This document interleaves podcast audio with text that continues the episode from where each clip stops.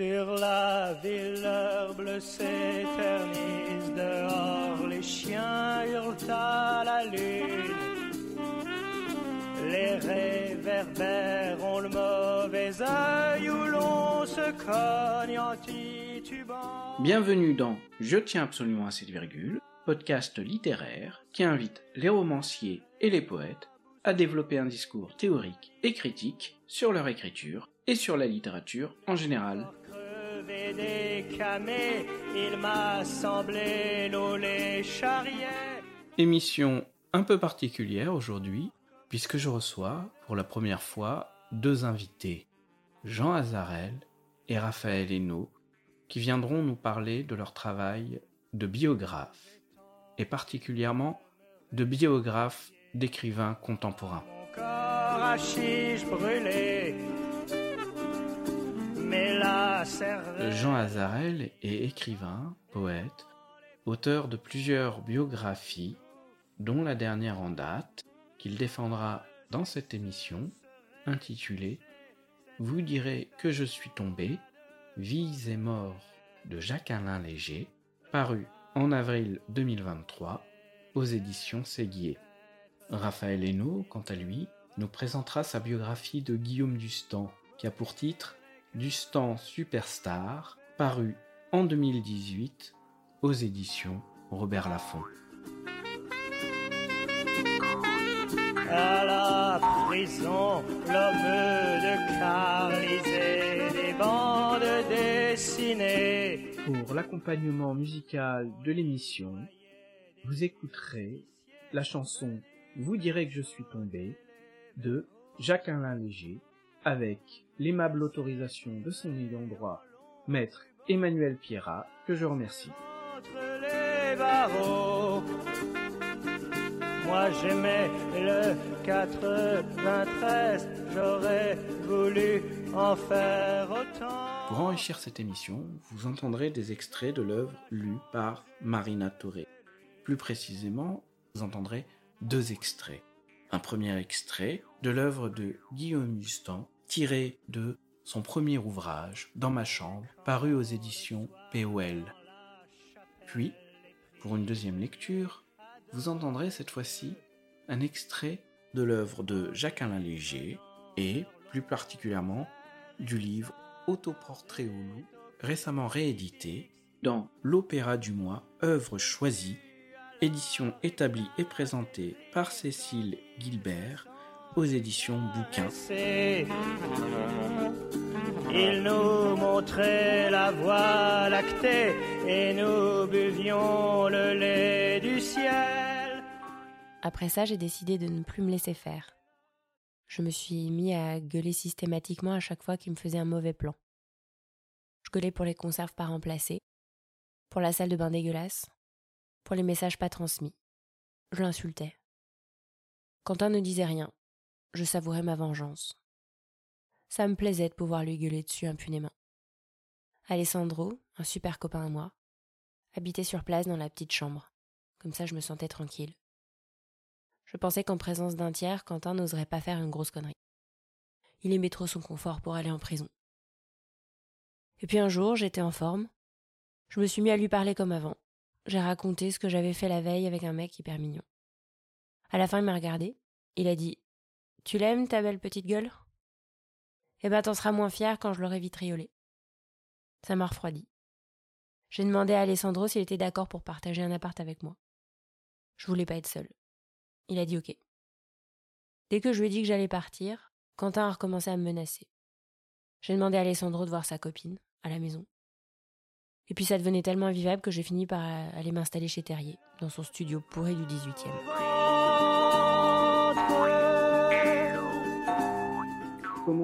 Êtes-vous venu à vous intéresser à vos auteurs respectifs? Peut-être Jean Azarel pour commencer. Ah ben moi, c'est tout simple. Hein. euh, je suis un enfant des années 70, de par mon, mon grand âge, si je puis dire. Donc, euh, j'ai découvert Jacques Alain Léger à l'époque où il s'appelait Dachel et Dayat. Donc, c'est 1971, euh, la sortie du, du disque obsolète avec le groupe Gong. Et, puis son pendant littéraire, le livre, le livre des morts vivants, qui ressortait du lot par rapport aux grands classiques qu'on apprenait à l'école et au lycée. Et vous, Raphaël, pour Guillaume Justin?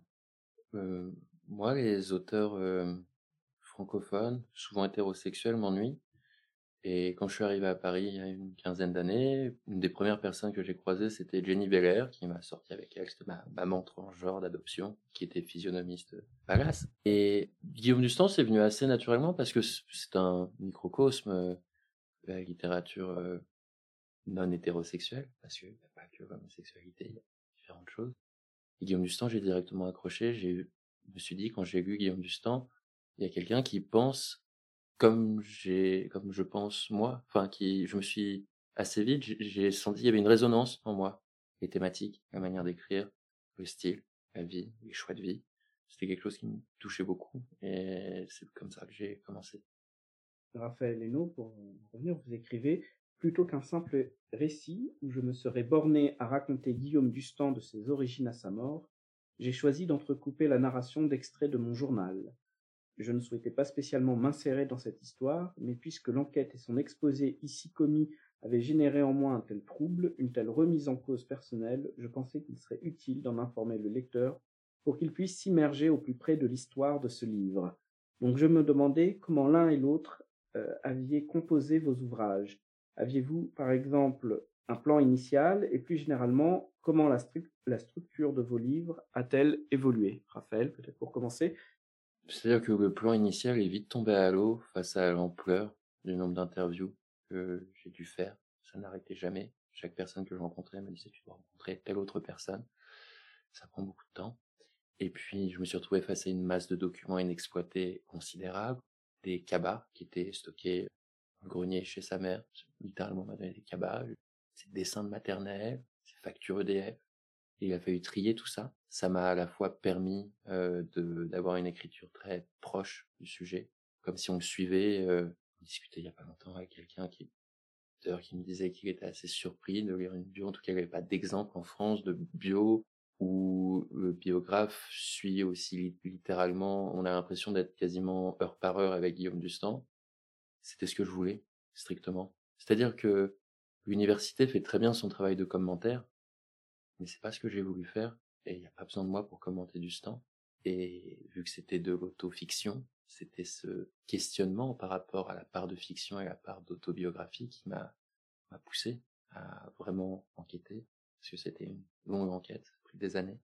Et pour le journal, la question du journal, il a été très coupé par mon éditeur de l'époque.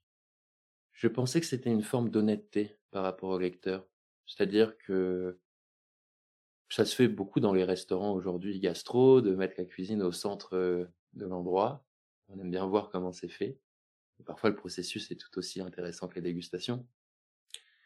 C'est ce que je me suis dit avec Guillaume Dustan. Je voulais quelque chose de très direct, très proche du sujet, de, qui vraiment colle à lui, avec le risque que ça comportait, c'est-à-dire de faire des erreurs actuelles. Il y en a sans doute quelques-unes modifierai dans une prochaine édition. Mais en même temps, euh, est-ce que je regrette euh, Pas ça, non. Certains trucs, oui. Pas ça. Pas ça. Euh, si c'était à refaire, je le ferais plus fort.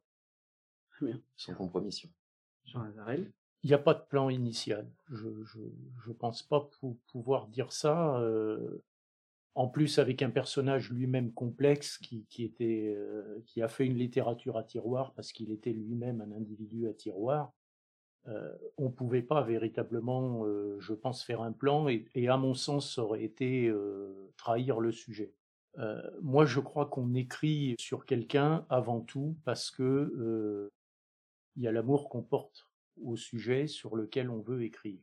À partir de là, au fur et à mesure, c'est un travail un peu de couture, hein, de fil en aiguille. Effectivement, on rencontre des gens qui renvoient sur d'autres gens. Il y a un tri après énorme on l'évoquait tout à l'heure avec Raphaël, à faire euh, dans ce qu'on entend, avec parfois euh, des positions effectivement contradictoires. Je crois qu'on l'évoquera un peu plus loin dans le, podcast. Donc il y a tout un travail en fait de recherche et puis après euh, il faut essayer de mettre en place les pièces du puzzle. sachant que personnellement, je considère que le puzzle, il est, il est jamais véritablement terminé parce qu'il faut laisser au lecteur le soin de se faire quand même euh, sa propre idée et donc de lui laisser une porte ouverte sur, euh, sinon l'imaginaire, euh, du moins une réalité qui peut être aussi faite finalement à la sauce de chacun quand on lit.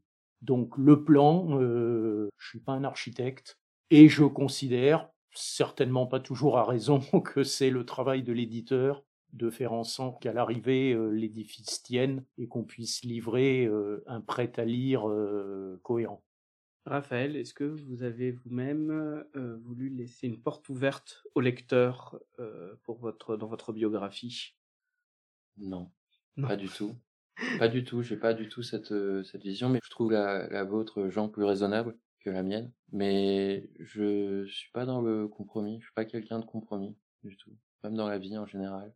Et je crois qu'une œuvre, le lecteur, la meilleure preuve que de respect qu'on peut apporter à un lecteur, c'est, à mon sens, d'être honnête, y compris d'être honnête dans le mensonge. S'il s'agit d'une fiction, ça c'est pas un problème. J'ai rien contre, je suis pas. Au contraire, je, je lis très peu d'autofiction. Donc je lis principalement des romans qui sont donc des fictions inventées.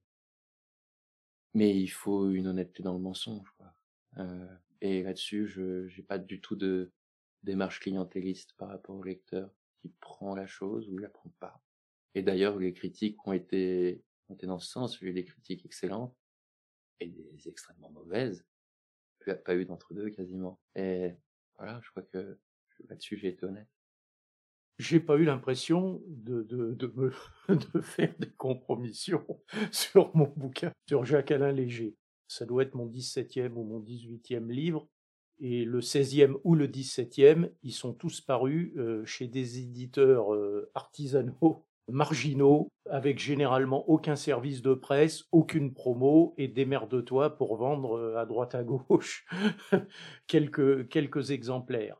Il s'est trouvé que pour celui-là, par un concours de circonstances, effectivement, j'ai eu la chance d'être publié chez Séguier, euh, avec Jean Le Gall en l'occurrence, qui était lui-même un fan de Jacques-Alain Léger et qui m'a fait retravailler ma copie. Et très sincèrement, je pense qu'il me l'a fait retravailler dans le bon sens, parce que moi, je suis euh, un écrivain qui a fait euh, des trucs très déstructurés, et je crois que ça fait du bien à un moment quand même de s'astreindre à un travail ouais, de construction, même si les murs sont bancals et qu'à l'arrivée quand même ça tienne un peu debout. Parce que moi, mon objectif, c'était de, sortir de l'oubli dans lequel il était en train de tomber Jacques-Alain Léger, qui est pour moi un des grands écrivains méconnus de la littérature française contemporaine. Méconnu parce qu'il a donné le bâton pour se faire battre. Effectivement, on disait, il se plaignait souvent. Quand on se fâche avec tous les médias, avec tous les éditeurs, il a dû écrire 43 ou 44 bouquins chez 36 ou 37 éditeurs.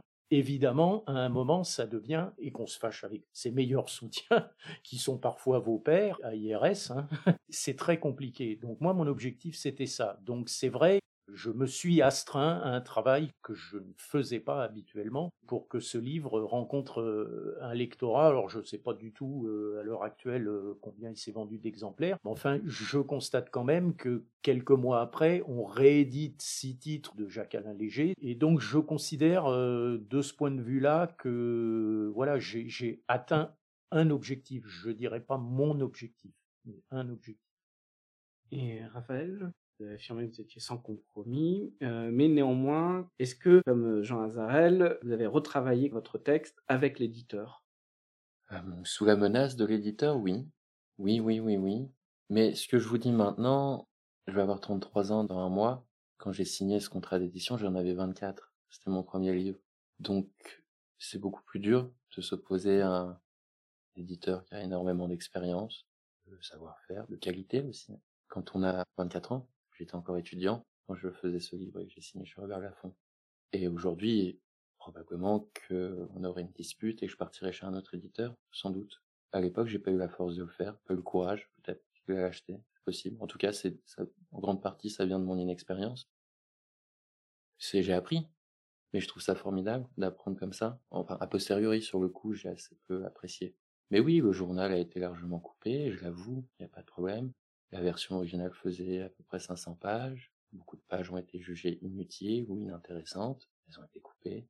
à la demande de mon éditeur. On a écrit trois versions du livre parce que, encore une fois, j'en avais jamais fait le livre. J'avais pas mon style, j'avais pas mes habitudes. Je suis arrivé tout frais là-dedans. Je... Donc je me suis construit en même temps que ce livre. Euh, Aujourd'hui, ce que je vous dis, c'est moi maintenant. À 24 ans, j'aurais peut-être pas eu cette force-là et je n'aurais pas eu le même point de vue. Ça vient aussi du fait, euh, j'ai appris à plus faire confiance aussi. Quelque chose de, j'ai toujours eu du mal, mais aujourd'hui, euh, je ferai pas cette même erreur de, choisir un éditeur avec qui ça ne fonctionnerait peut-être pas en termes de point de vue. Que les prochains livres sont avec beaucoup moins de compromis et parce que on est davantage trivialement, on va dire ça dans un langage populaire, mais sur la même longueur d'onde.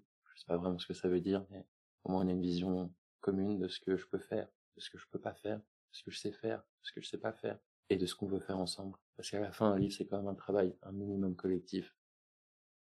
Et là-dessus, j'ai appris aussi beaucoup, non pas le compromis, mais à éviter les problèmes. C'est-à-dire que je sais comment utiliser les modèles maintenant, les modèles imposés, que ce soit dans le scénario, en littérature, je sais comment les utiliser et les tirer à mon avantage pour ne pas avoir à, compromettre le fond.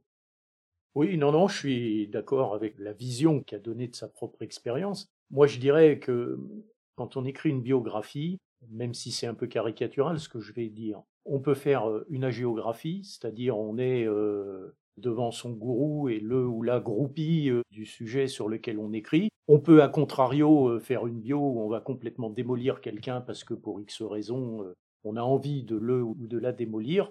Bon, moi, je voulais essayer de faire quelque chose qui donne, comme je le disais, des pistes pour redécouvrir un écrivain et une œuvre et essayer d'écrire non pas comme écrivait Jacques-Alain Léger, ça serait prétentieux et de toute façon complètement illusoire de ma part, mais quand même d'avoir un niveau littéraire qui permette quand même de dire effectivement c'était un bon écrivain et c'est un écrivain qui écrit sur lui. Là où j'ai apprécié moi personnellement l'expérience collective avec mon éditeur, contrairement à, celle que décrit Raphaël malheureusement, hein, c'est que mmh, il me semble que quand on écrit sur quelqu'un, comme je l'ai dit, c'est parce que on porte un amour. Alors on peut donner tous les sens euh, que revêt le mot euh, au terme amour euh, sur le sujet. Et il y a toujours un peu un effet miroir, me semble-t-il. Et on a parfois, et c'était en tout cas mon cas, tendance à vouloir écrire aussi sur soi et pour soi à travers son modèle.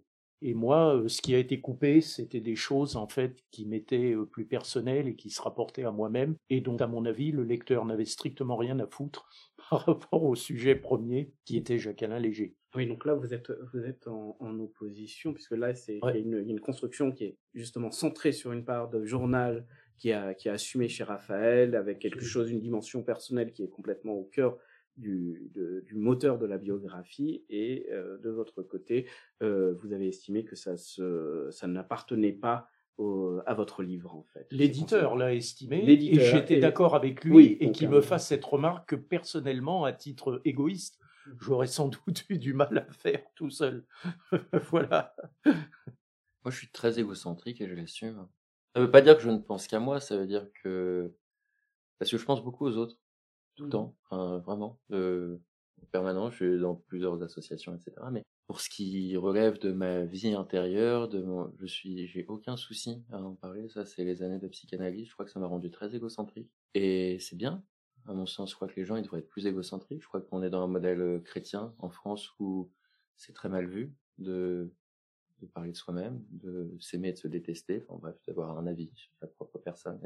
ça sonne bizarre, mais je pense qu'il faut se vivre pleinement. Je vois pas, je, ne sais pas le dire autrement. Mais vous êtes tout à fait en raccord avec Dustan là. C'est...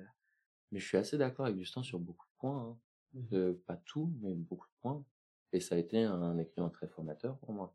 je l'ai toujours assumé. D'ailleurs, c'est assumé dans le journal dès les premières pages. Donc euh, là-dessus, je n'ai pas changé par rapport à la période d'écriture. Il y a des choses qui ont changé. Et je suis devenu plus malin dans ma manière de me conformer au modèle euh, imposé. Mais euh, je suis très proche de Dustan, c'est sûr. Oui, non, je voulais juste rajouter que je suis néanmoins raccord avec ce que dit Raphaël, parce que euh, personnellement, donc sur 17 ou 18 ouvrages, j'ai écrit deux bios. Le reste, c'est de la poésie, c'est des récits, c'est des nouvelles où je parle de moi. Et, je l'assume à peu près complètement. Mais ce qui m'intéresse justement, euh, alors très modestement et pas aussi fort qu'a pu le faire Léger, c'est aussi euh, d'embrasser différents genres d'écriture dans lesquels je peux m'exprimer moi personnellement avec des choses intimes sur comment je vis, comment j'aime les gens ou comment je ne les aime pas, et puis être capable aussi par moment de m'en détacher pour euh, effectivement euh, m'intéresser aux autres en laissant euh, ma part d'égocentrisme, peut-être pas totalement, mais en tout cas bien davantage de côté. Je n'ai plus senti les barreaux quand j'ai avalé la nuit. Partout on s'écartait de devant moi comme si on avait peur de moi, de ma détresse. Ou on me bousculait avec une indifférence féroce, comme si je n'étais rien. Parfois, à mes yeux, les passants se changeaient en monstres à bosses, à cornes, à écailles ou à groins. Ils se changeaient en fous. Et je riais sans savoir pourquoi. Non, je savais. Je savais que les larmes ne tarderaient plus. À la devanture d'un kiosque à journaux, il y avait cette une jaunie et froissée d'un quotidien de la veille où on lisait encore Suicide? Et soudain, dans ce quartier désert, le déchant d'une sirène déchirait le silence. Une lueur bleue éclaboussait la chaussée inondée. Un fourgon de police s'arrêtait. Des portières claquaient. Quelqu'un criait. C'est lui, arrêtez-le. Mais ce n'était pas moi qu'on montrait du doigt. Et vite, je tournais le dos à l'attroupement qui grossissait.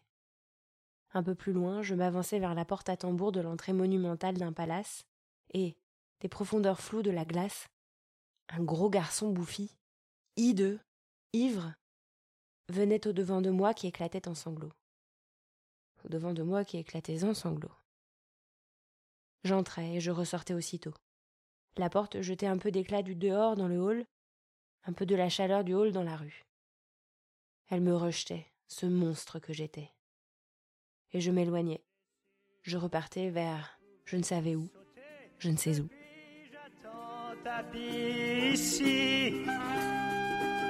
Je n'aurais pas dû allumer cette première cigarette.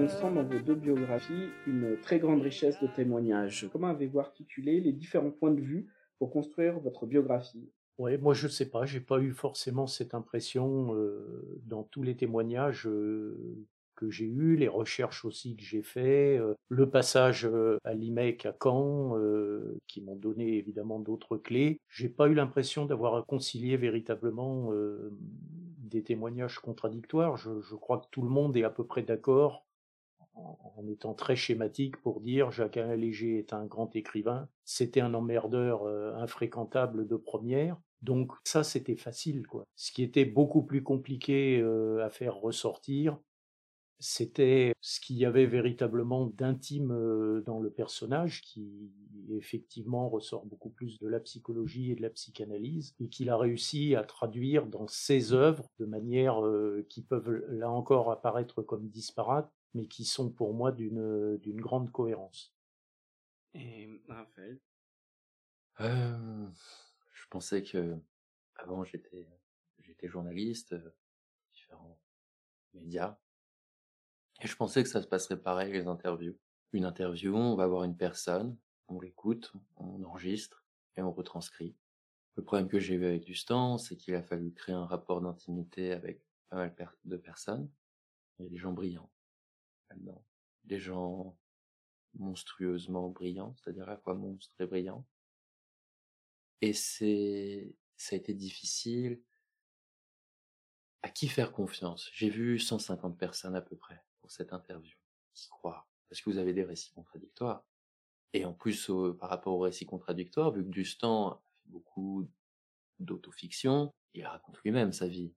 La version de Dustan prime toujours, mais parfois, factuellement, on voit qu'il y a des petites différences. Et c'est pas grave, c'est fait pour, c'est autofiction, encore une fois. Et après, qui croire sur telle version? Et puis, comment résister aux pressions? Parce que Dustan était une personnalité du milieu littéraire, comment résister aux pressions extérieures de gens qui ne peuvent pas que telle partie de leur vie soit révélée, de gens qui voudraient changer le rôle qu'ils ont eu dans la vie de Dustan, de personnes qui voudraient avoir du contrôle sur la biographie, sur le livre? Comment gérer tout ça? Comment respecter à la fois l'intimité des personnes qui croient? C'est ça la vraie question, c'est qui croire le plus? J'ai fait une petite erreur méthodologique, euh, pas dans sa globalité, mais il y a un garçon qui s'appelle Olivier, qui était un ex de Guillaume Justin, qui s'appelle Quentin dans ses romans, que j'ai peut-être trop cru, et j'aurais dû croire davantage Tim et Philippe, qui sont Tom et, et Philippe, je crois, dans les romans? Tom, ça c'est sûr. Voilà, c'est la petite partie, euh, pense que ça m'aurait évité quelques... Voilà, c'est là-dessus où je me sens un poil, euh, si c'était à refaire, et ça va être à refaire, puisque ça va ressortir euh, un jour, on aura décidé avec l'éditeur que ce sera le bon moment. Voilà, là c'est une petite erreur. Mais encore une fois, hein, à 25 ans, vous n'avez pas tout vécu. Et vous, vous faites une biographie, Jean, avec euh, beaucoup de livres avant, des styles différents. Et moi, j'ai pas eu cette expérience. Fait des erreurs de, de jeunesse. Voilà ce que, ce que j'aimerais changer. Et, et maintenant, j'ai plus d'expérience. Donc, ce sera beaucoup mieux. Et justement, Jean, est-ce que vous avez eu ce problème de qui croire? Oui, bon, il y a, y, a, y a, toujours un moment où effectivement on se pose des questions par rapport aux témoignages euh, qu'on recueille, mais enfin là, globalement quand même, ils se recoupaient à peu près tous. Après, euh, bon, Jacques-Alain Léger, comme je l'ai dit, il a dû écrire 43 euh, ou 44 livres. Quand j'ai décidé, euh, fin 2013, donc quelques mois après son suicide par défenestration, d'écrire sur lui, parce que j'avais fini ma bio précédente, j'avais fait une femme et je, tenais à faire un homme, et ça s'est imposé véritablement à moi euh, quasiment euh, aussitôt. J'avais dans ma bibliothèque à peu près 21 ou 22 ouvrages. Je les ai tous relus, bien entendu, et j'ai essayé, autant que faire se peut, d'acquérir ceux qui me manquaient, et je dois en avoir aujourd'hui 35 ou 36. Alors, euh, dans la réédition, là, il y en a encore deux nouveaux que je n'avais pas, que je vais découvrir. Et je pense, alors c'est peut-être un peu prétentieux, mais quand on lit, quand on relit des milliers de pages, en l'occurrence d'un auteur, on pénètre quand même dans sa vie et on pénètre d'autant mieux dans la vie de Jacques-Alain Léger et ses hétéronymes que de toute façon, tous ces personnages de, de romans, c'est lui démultiplié à chaque fois. Donc, il me semble que petit à petit, on commence à se faire une idée qui n'est pas forcément juste, bien sûr, mais de qui est la personne. Et personnellement, il me semble que ça m'a beaucoup aidé après dans les relations que j'ai pu avoir avec les témoins pour faire ce tri euh, qui, qui, a posé visiblement souci, euh, et je le comprends tout à fait, euh, à Raphaël. Et Raphaël, justement, vous avez exposé les problèmes que vous avez rencontrés, comment vous les avez résolus, est-ce que vous avez des exemples à donner? Je suis psychorigide, vraiment, au sens strict du terme. Je dévie pas. Donc euh, les gens qui euh, beaucoup de gens avec qui j'ai des conflits le savent, je reviens jamais sur une décision. Quand bien même euh, quand bien même non quand j'ai eu tort je le dis mais je le dis au moment et ça n'empêche que bref. Et de la même manière je n'ai pas vraiment en fait j'ai tout retranscrit y compris tous ces entretiens télévisuels. Ça a fait des j'ai une pléiade de retranscription j'ai toutes les bandes. Et une fois que j'ai tout retranscrit j'ai tout eu en tête j'ai tout écrit sans rien regarder. J'ai vérifié après, évidemment, que je disais pas de bêtises, mais pour le processus d'écriture, j'ai tout écrit sans rien regarder. Parce que c'était le seul moyen pour moi de me libérer de cette masse. Et c'était pas encore suffisant. Et c'est là, c'est ce que, on vient à ce que j'expliquais tout de suite, je vais pas répéter, mais euh, c'était un bon début. C'était euh, bien, mais il y a mieux encore à faire. Et ce mieux, il vient finalement après la publication du livre, parce que j'ai eu par exemple des témoins. Euh, il y a un personnage qui s'appelle Terrier dans les romans du Stand. Et bizarrement, on, j'ai retrouvé à peu près tout le monde. Ceux que j'ai pas retrouvés, ils étaient morts, donc je pouvais pas les retrouver. Nelson, par exemple, son petit copain chilien qu'il a rencontré à Tahiti, était mort. J'ai appris, personne ne le savait, mais j'ai appris en contactant l'Institut de France euh, en Argentine, à Buenos Aires. Et il y a un garçon qui s'appelle Terrier, personne ne connaissait. Ils avaient aperçu, mais personne ne connaissait son identité. Ou voilà, c'est histoire de, jeunesse, hein, des amis de jeunesse qu'on perd de vue. il était assez central dans les premiers romans de Justin. En tout cas, il était tout le temps présent et ça m'embêtait quand même. Je pas Terrier, c'est pas sa vérité. Ben après la publication du livre, un monsieur m'a dit m'a contacté et c'était Terrier, c'était lui. Donc ça, c'est quelque chose à ajouter, évidemment, qui est, qui est, pour moi formidable. C'est comme une pièce du puzzle qui manquerait, que j'ai tenté un peu de dissimuler, mais avec la culpabilité de ne pas avoir été, encore une fois, le truc euh, psychorigide, donc la culpabilité de ne pas avoir fait un travail que je jugeais suffisamment complet, intégral. L'utopie, c'est de faire une biographie euh, intégrale. Voilà, ça c'est l'utopie, je pense. En tout cas, sans aucune erreur factuellement qui prend en compte chaque mesure de vérité. Ce n'est pas possible, il faut synthétiser. En tout cas, Terrier me permet de voilà, je, l'ajouterai dans la réédition, ça c'est certain. Je sais pas comment, mais je l'ajouterai. Euh, c'est voilà. Mais je, confirme ça. Hein. Je pense que moi, ma plus grosse difficulté, finalement, alors sur, la vie de quelqu'un qui, est, décédé euh, avec un peu plus de 20 ans de plus que, Guillaume Dustan, ça a été euh, d'éviter, comme on dit, les, trous dans la raquette. Et beaucoup plus que le, le problème des témoignages contradictoires, c'était les témoignages manquants il en a manqué, et classiquement, parce que j'avais déjà vécu ça avec la bio précédente sur l'actrice Tina Aumont, une fois que le livre paraît, il y a des gens qui se manifestent, et je me dis, ah merde, ils sont passés à travers les mailles du filet. Alors pour certains, ça n'a pas forcément d'importance, pour d'autres, c'est effectivement plus embêtant parce que c'est pas du témoignage contradictoire, mais parfois on est à la limite euh, du mensonge et il peut, selon la nature du mensonge, bien entendu, être, être un peu embêtant. Vous avez un exemple euh? J'ai un exemple, effectivement, euh, quand Jacques-Alain Léger, euh, après les années de gloire de la rue de Lille, où c'était la fête et, le champagne et la coke tous les soirs, avec des amis connus ou non connus qui déboulaient, il décide donc en 84 de partir au Canada avec son amant d'alors. Les témoignages que j'avais, c'était que au Canada, euh, il s'est rendu compte qu'il s'était fait flouer, ça disait, euh, etc. Et bon, la personne en question s'est manifestée après la parution du livre. Et j'ai donc eu un échange euh, épistolaire avec la personne qui m'a dit que le bouquin lui convenait tout à fait, mais qu'il y avait des choses évidemment sur lesquelles il aurait été intéressant que son point de vue puisse, puisse être effectivement raconté. il m'a d'ailleurs donné comme des preuves à l'appui un échange de lettres qu'il a eu avec Jacques Léger qui sont à la fois touchantes, hilarantes et poignantes. Au sujet de votre rencontre avec la veuve de Christian Bourgois, premier éditeur de Jacques Léger, vous rapportez Jean Azarel, je vous cite, dans la discussion, à cause de mes maladresses qui augmentent, sa réserve au fil du temps, Dominique esquisse parfois un sourire prolongé. Vous expliquez aussi un peu plus loin, je viens peut-être trop tôt dans ce jeu de pistes d'un livre sur un homme récemment disparu. Loin d'une illusoire objectivité, vous exposez par ce biais la fragilité de l'enquête biographique, de surcroît pour un auteur qui nous reste proche, avec des témoins directs. Comment définiriez-vous alors la place que doit adopter le biographe par rapport à l'enquête biographique?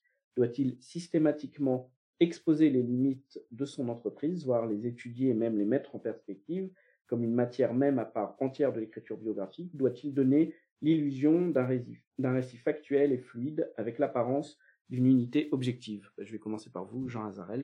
C'est une sacrée question et je suis pas sûr que je vais faire une sacrée réponse. Moi, je crois que le, biographe, à un moment, euh, passez-moi l'expression, elle n'est pas très jolie, mais en tout cas je la ressens comme telle, euh, il se démerde un peu aussi euh, comme il peut. Et il fait évidemment avec euh, ce que lui renvoient les témoins.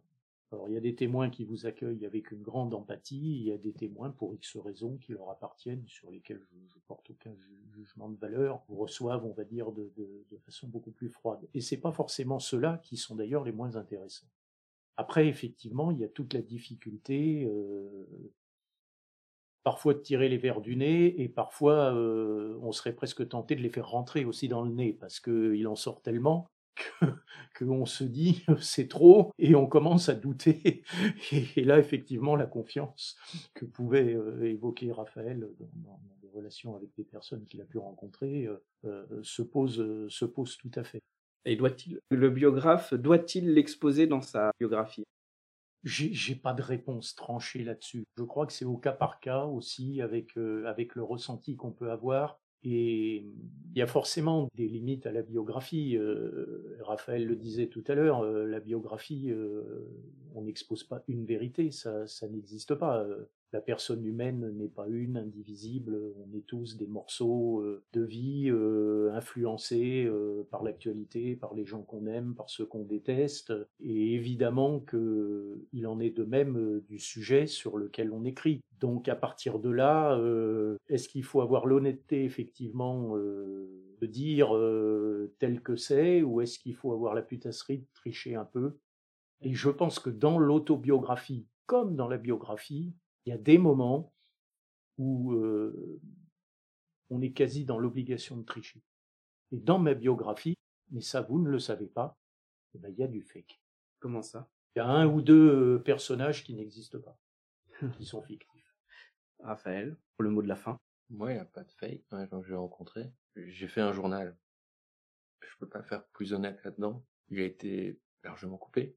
Voilà. Après, pour le mot de la fin, euh, J'adore le livre, j'en ai des milliers, j'adore ça. Mais je ne sacralise pas le livre.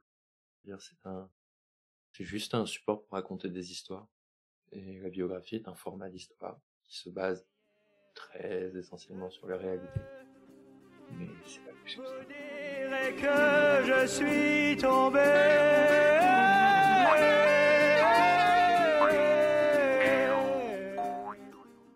venez d'écouter Je tiens absolument à cette virgule, présenté par moi-même, Hervé Veil, avec pour invité Jean Azarel et Raphaël Hainaut.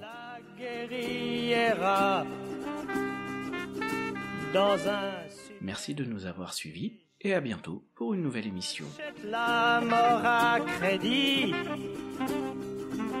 enrobée de papier glacé.